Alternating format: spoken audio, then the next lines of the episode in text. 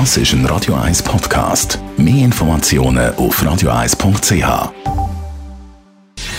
Gesundheit und Wissenschaft auf Radio 1. Unterstützt vom Kopfwehzentrum Irlande Zürich. www.kopfwww.ch wie mache ich meine Kinder auf die Gefahren von einer bakteriellen oder so einer Virusverbreitung aufmerksam, ohne Angst zu schüren?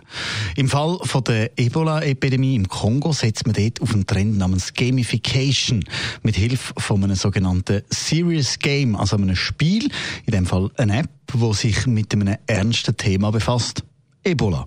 Das Spiel heißt Champion gegen Ebola und im Spiel muss die Person Fragen rund um Ebola beantworten und kann sich so Punkte verdienen und steigt dann im Rang auf, vom normalen Bürger zum Pfleger, zum Arzt und dann am Schluss eben zum Ebola-Experten.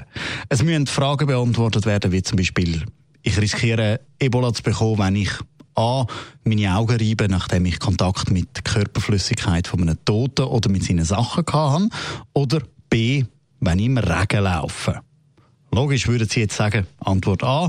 Aber mit dem Hintergrund und der Zielgruppe, die angesprochen werden im Gedächtnis, eine Erfolgsgeschichte. Anfangs März ist ja der letzte Ebola-Patient entlassen worden.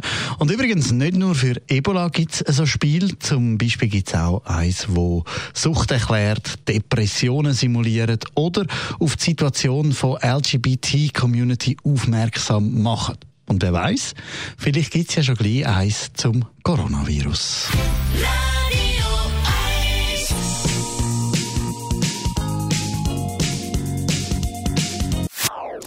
Das ist ein Radio 1 Podcast. Mehr Informationen auf radio1.ch.